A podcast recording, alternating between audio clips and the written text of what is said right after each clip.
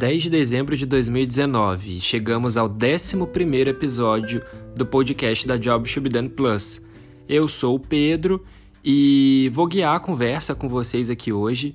Trouxe uma convidada uh, nessa linha de papo com especialista. Eu trouxe a Carol Furtado, ela trabalha na Magenta, tem essa agência, trabalha bastante com design thinking, produto. Eu a conheci aqui em Floripa e a gente bateu um papo super interessante envolvendo tanto o que eu acabei de falar, né, design thinking, e a importância de colocar o ser humano dentro das decisões de produto, quais são as dificuldades envolvidas em tudo isso. A gente fez uma conversa pelo Skype, normal mesmo, e agora você fica aí com a gravação. Espero que você curta. Bom, vamos ao que interessa então. Eu estou aqui com a Carol, que eu já acabei de apresentar para você aí no podcast, mas queria dar oportunidade para você, Carol, se apresentar, falar um pouquinho quem é você, até como que a gente se conheceu, talvez. O que, que você acha? Eu acho ótimo, vai ser um prazer. Muito prazer, eu sou a Carol. Conheci o Pedro em um meetup aqui de Florianópolis, um meetup sobre jobs to be done. É, então eu conheci o Pedro e a teoria também ao mesmo tempo, né? Foi ele quem me apresentou. E falando um pouquinho sobre mim, eu sou designer e pedagoga, apaixonada por gente também. Tenho mais de 16 anos de mercado e a minha jornada contempla empresas de diferentes portes, inclusive empresas globais, nas quais eu já trabalhei com clientes como Samsung, Azul Linhas Aéreas, Grupo SEB, General Motors. E ao longo dessa jornada eu já entreguei mais de 100 projetos e eu falo sempre que incluindo muitos erros, iterações, incrementos e também acertos, né? E eu já liderei times de diferentes portes e com diferentes desafio, desafios em tecnologia eu já cheguei a liderar times com 15 pessoas, entre desenvolvedores, back, front-end, UI, UX, que são áreas que eu amo, porque eu comecei em tecnologia como UI e UX, redatores também, e cinco dos meus 16 anos de mercado foram em software house e outros 11 anos em agências de publicidade é, nas quais eu sempre estive à frente de times de tecnologia também.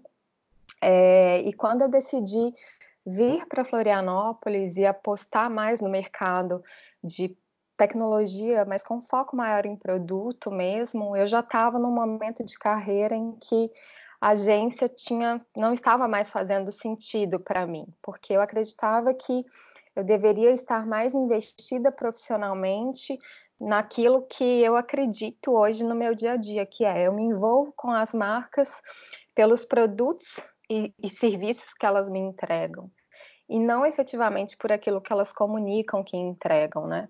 Mas essa minha trajetória em agência foi muito valiosa para mim, porque eu tive a oportunidade também de entender como tratar produtos como marcas é, e isso é muito importante, porque eu vejo que às vezes é um gap em startups e empresas de tecnologia que acabam é, focando muito no desenvolvimento de produtos, mas pouco no posicionamento dessas entregas. Uhum. Um, e aí, como designer e educadora, eu respiro design thinking, e desde quando ninguém fazia ideia do que, que era isso, assim. Então, como boa design thinker, assim, eu busco ser empática, colaborativa, mão na massa, é, e ao longo desse, dessa minha jornada eu venho me especializando em tornar simples o complexo, assim, porque o meu repertório em métodos ágeis, design, educação, acabaram me ajudando a criar aí um alto poder de síntese e priorização. Então, hoje eu tenho desenvolvido diversos projetos de design thinking pela Magenta, a minha empresa que existe desde 2012. E eu tenho um projeto pessoal também, que é a produção de conteúdos gratuitos, artigos e vídeos sobre liderança, porque eu gosto de poder contribuir para o desenvolvimento de outros profissionais, mas com uma linguagem que seja simples e trazendo exemplos reais de mercado também. É isso. Ufa! Se, se, se, a galera está escutando aí, enfim, acompanhou tudo, espero que sim, a gente poderia ficar aqui, sei lá, uma hora falando, né? Da, da, das suas experiências, que foi basicamente o que a gente fez, né, Carol, num café, quando a gente se conheceu aqui em Floripa. Mas Sim. só para deixar muito claro para a galera que está escutando, a gente fala aqui de Floripa, uh, mas você, Carol, não é daqui, né? De onde que você é? Não sou daqui. Bom, eu acho que já deu para perceber que eu sou mineira. É, ah, sou não me diga esse Belo... sotaquezinho. sou mineira de Belo Horizonte. É, nos últimos anos eu estive em São Paulo, né? Eu fui chamada para trabalhar em duas agências lá. É, também me casei com um paulistano e depois decidimos vir para cá. Foi uma, chegamos esse ano e tem sido uma grata surpresa pessoal e profissional também. Uhum. Muito massa. E aí você falou para gente que, cara, você já passou por muitas áreas, equipes, desafios diferentes, enfim, focos diferentes também, mas sempre pensando no usuário, né? No cliente, na pessoa, na experiência, né? No desenvolvimento de um produto e um serviço que é, é, tenha o propósito de satisfazer necessidades. Hoje, Carol, você está envolvida com quais áreas ou comunidades especificamente? Ou sempre está costurando por todas essas? Sei lá, você pode falar, Pedro, hoje eu estou muito focado em produto ou muito focado em design. O que, que você falaria para gente? Claro, é, hoje eu estou muito envolvida com as comunidades de produto aqui em Florianópolis, me aprofundando em Product Management, Customer Success, principalmente por serem áreas que sempre fizeram parte da minha jornada profissional, né? Mesmo em agência, em software house. É justamente por isso que você falou, né? Assim, é, o, o, colocar o usuário, o cliente no centro da jornada sempre, sempre vai ser imprescindível, né? Porque um produto existe, porque uma pessoa existe. Muitas vezes tem uma galera aí que se esquece disso mas estou sempre muito envolvida também com design thinking e educação, né? São as minhas formações aí do coração e de atuação também. Tecnologia e agora, graças a você, jobs to be done também. Então, é, e pela Magenta, eu tenho fechado aqui algumas parcerias, e principalmente uma parceria com a empresa de desenvolvimento de lideranças em startups que que estão escalando rapidamente aqui. É um projeto super interessante, então eu estou muito envolvida também com Product Led Growth. Tem sido um, uma, um movimento bem interessante. Então, de certa forma, essas uhum. áreas e comunidades todas têm sido conectadas aí. Claro. É, eu também me enxergo assim, né? Hoje eu trabalho dentro de uma equipe de produto, trabalho mais diretamente com pesquisa, mas é, é, no dia a dia a gente conversa com basicamente todas as equipes da empresa, né? Desde marketing até design, principalmente. Então, acho que o, futuro é, profissional, assim, principalmente é, dentro da comunidade de tecnologia, né, dentro desse guarda-chuva, é para a gente convergir projetos e iniciativas mesmo. Carol, é, você me falou aqui que agora você está bastante envolvida com produto e tudo mais. A gente já discutiu isso, mas eu queria deixar público para as pessoas uma preocupação que a gente teve, né? E que a gente Sim. sempre tem, que é a preocupação em colocar o ser humano, né? No, no, no, patamar principal, porque assim como eu falo em algumas palestras ou, enfim, conteúdos que a gente gera, ainda somos seres humanos gerando produtos e serviços para seres humanos, ainda. Né? E isso é um ponto crítico que a gente não vai discutir aqui agora. Mas eu queria saber de você, assim, como que você tem enxergado é, os profissionais de produto, de UX, é, em relação a essa humanização, né? É, essa necessidade de pesquisar as pessoas, de entender as necessidades. Como que você tem visto isso? Com bons olhos? É algo para a gente prestar atenção ou está tranquilo? Como que você enxerga? Olha, eu já tive contato com profissionais que tem uma abordagem muito humana e, digamos, muito people first, que é o que, é o que eu acredito que, que deva acontecer, mas eu já tive contatos também com profissionais que são extremamente e somente orientados por dados, sabe? Assim, e, e isso eu acho um pouco Sim um pouco perigoso, porque uh, é claro que é importante a gente se orientar por dados, mas como você mesmo disse uma vez, né, é sempre importante questionar esses dados, né?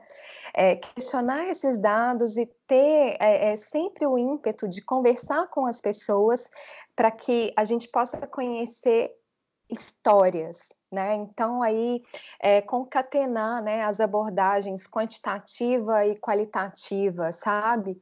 E eu sinto que às vezes isso ainda falta um pouco no mercado. Mas eu tenho, felizmente, conhecido pessoas que têm um, um, um approach muito, muito humano e que estão entendendo que, de fato, assim, um produto ele existe porque uma pessoa existe. Então é imprescindível para que você consiga gerar valor, entender de fato do que qual que é a dor que precisa ser atacada? O que que aquela pessoa busca, né? Qual que, qual que é a jornada que aquela pessoa percorre até tomar uma decisão, né? Inclusive, aí, é, é, com Jobs to be Done, isso ficou tão, tão claro para mim e, e, eu vejo tanto que é importante por isso, assim, é, esse entendimento de que, porque uma vez que a gente entende, começa a entender mais a fundo as pessoas, a gente começa a entender também que é, cada ser humano é um ecossistema de alta complexidade. E por essa razão, não, não existe compra por impulso, como você bem disse uma vez, né? Uhum. Acho que foi até no seu meetup. Então, existem uma série de aspectos é, né, funcionais, sociais e emocionais que devem ser aí de fato considerados. E quando a gente parte desse princípio, desse princípio de uma abordagem mais humana, eu acredito que a gente consiga, inclusive, desenvolver soluções que sejam muito mais efetivas, porque a gente entende que há uma complexidade e que merece ser é, entendida e investigada. Boa. E pegando um pouquinho na tua atuação hoje, né? Tanto na Magenta, que é a tua empresa, sei lá, talvez você pode pegar alguns projetos uh, passados também. Como que você vê que, que hoje você atua com o Job to be done? O que, que você aplica? O que, que você acha interessante? É, é mais um mindset? É algo prático? Como que você, se alguém te perguntar assim, ah, Carol, como que você usa Job to be done? Como que você responderia para a pessoa?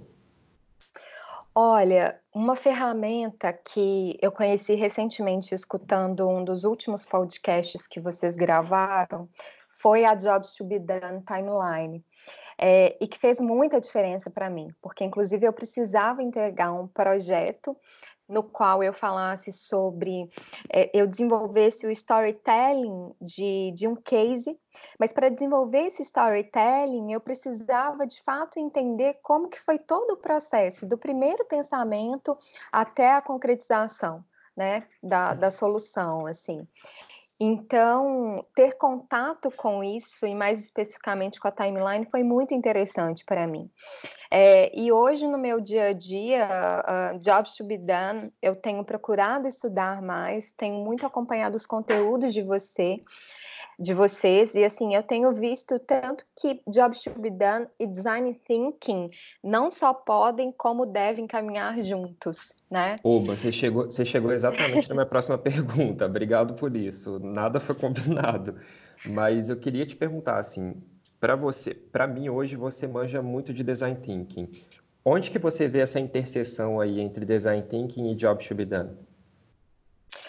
Perfeito. Olha, um, quando você pensa em jobs to be done e o desafio de se olhar para três dimensões, né, que são as dimensões funcionais, emocionais e sociais, é, eu vejo muito o design thinking sendo crucial aí. Porque é, o, uma das premissas do design thinking é a empatia. A empatia é a condição sine qua non para que o design thinking exista. E, e só ela é capaz de fazer esse alinhave entre é, os aspectos funcionais, emocionais e sociais com muita competência. Trazendo isso para a prática, quando a gente faz imersões, por exemplo, a gente consegue identificar esses três aspectos como ninguém. É, e é por isso que essas imersões, inclusive, elas são tão indispensáveis ao design thinking.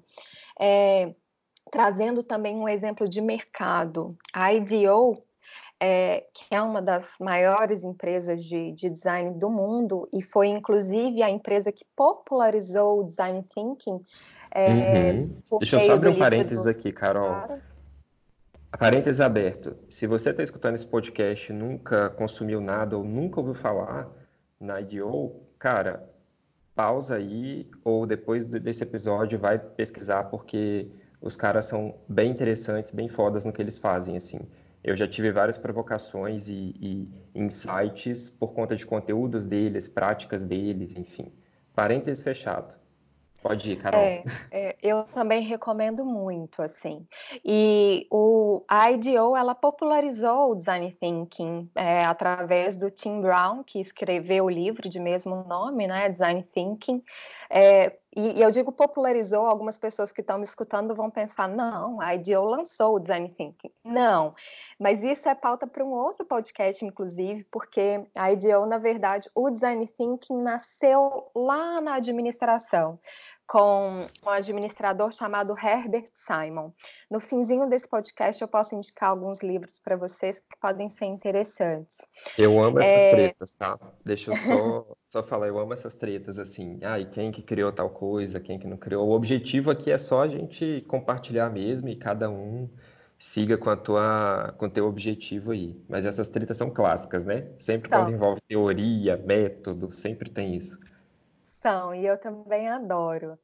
É, bom, mas assim, voltando a essa questão das três dimensões, né, funcionais, sociais e emocionais, a IDEO, por exemplo, tem um case fantástico de desenvolvimento de produtos para crianças. É, depois do time de design, né, aí eles têm times que, na verdade, são multidisciplinares. Eles trabalham com squads muito antes da gente falar em squads, né, mas o time foi obrigado, na verdade, a desenvolver o produto do chão, literalmente, porque eles entenderam que eles só conseguiriam ter competência para desenvolver algo para crianças se eles conseguissem partir do mesmo ponto de vista. Porque a gente olha, né, né, nós adultos olhamos o mundo concreto por cima e as crianças olham o mundo por baixo. Né? Então isso faz muita diferença, né? Então o resultado disso foi um produto extremamente funcional, mas que conseguiu englobar as dimensões sociais e emocionais também, assim.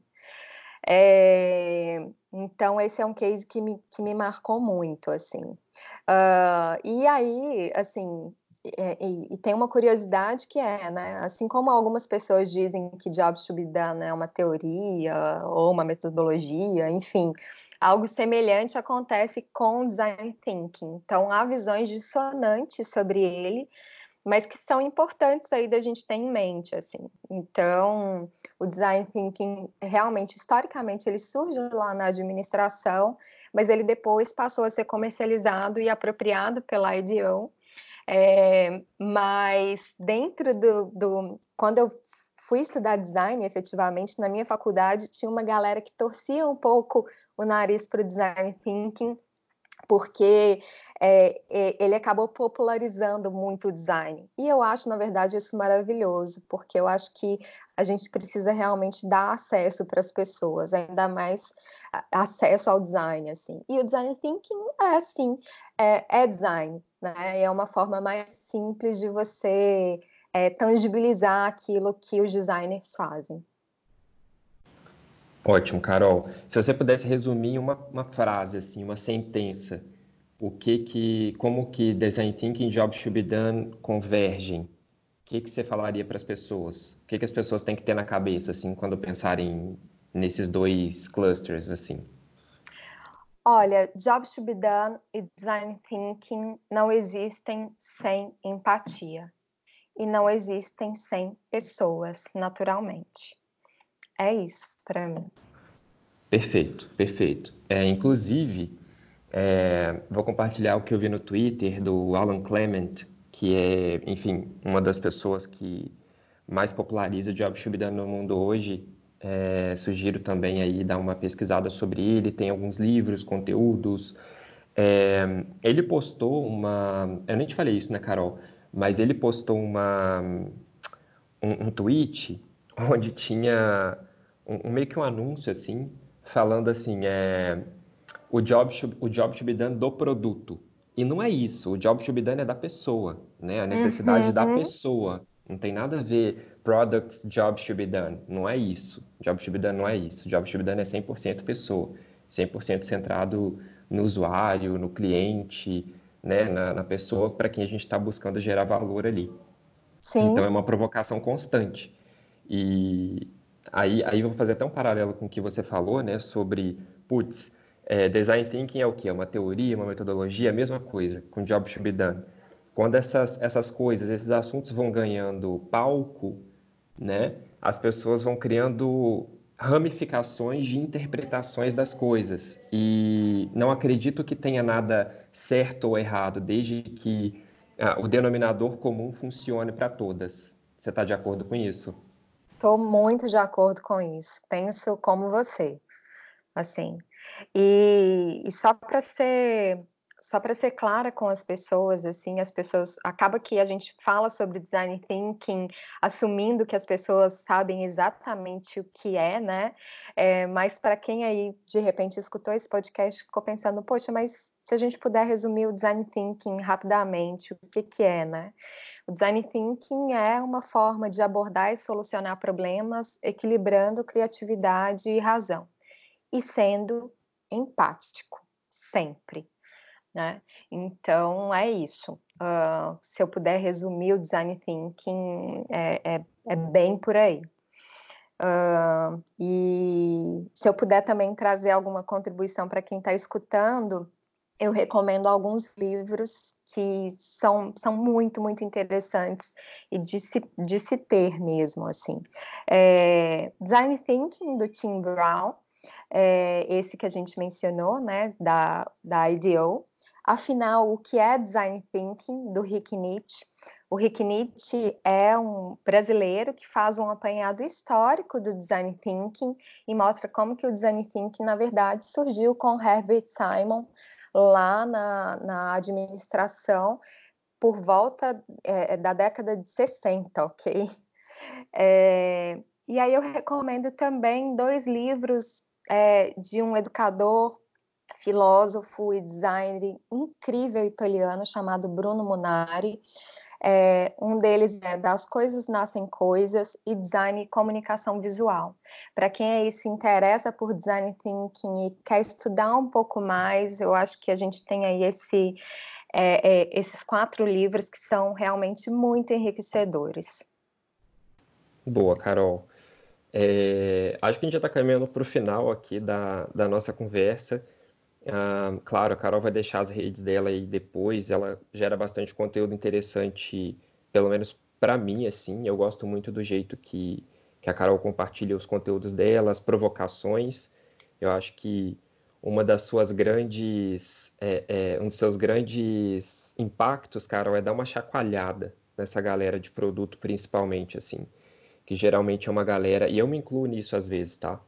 Que é uma galera que fica tão bitolada, como você falou lá no início, em dados, em números, que às vezes a gente esquece que é, quem vai pagar né, o nosso software é uma pessoa. Né? Então, Sem dúvida. É, é, é, acho muito importante isso. Mas, Carol, se você pudesse fechar assim, se você tivesse uma última chance de falar para a comunidade de produto, UX, design, alguma coisa, o que, que você falaria agora? Olha, é, partindo das minhas últimas experiências, quando eu me mudei de Belo Horizonte para São Paulo e de São Paulo para agora para Florianópolis, eu recomendo que as pessoas façam discovery delas mesmas, que elas experimentem, gerem alternativas, experimentem de novo e não tenham medo de mudar. Tenham coragem, aí coragem para viver e coragem para serem felizes, assim. É, e quando eu falo em não ter medo de mudar, isso está muito conectado também com uma das grandes competências do futuro. O Arari até falou sobre isso no, no Roda Viva. Recomendo que vocês vejam o Roda Viva com o Arari, é imperdível. E ele fala muito sobre a mente adaptativa, né? Então, essa é uma das competências do futuro e a gente precisa ter isso muito claro para cada um de nós.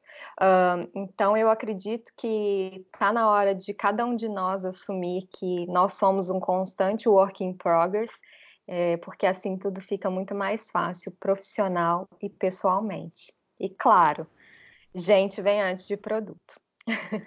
Boa. É, e é isso, né? Os produtos também evoluem, as marcas evoluem, o nosso trabalho evolui e a gente também.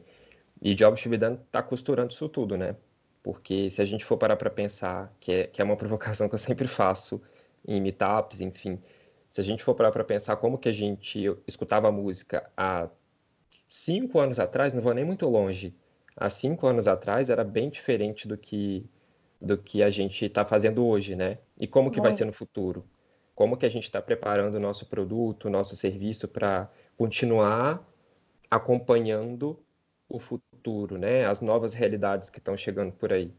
Então, por isso que é importante pesquisar, por isso que é importante investigar, ter uma equipe dedicada de pesquisa ou ter um profissional especialista em pesquisa para realmente tomar decisões, né, na empresa baseadas nas pessoas e nas necessidades dessas pessoas. Lembrando que essas necessidades mudam com o tempo. Então, você fez uma pesquisa hoje, você vai ter que rodar ela daqui a um tempo. Não, não tem jeito. Não, não, é porque você tem um relatório ali do ano passado que você vai continuar vendo aquilo.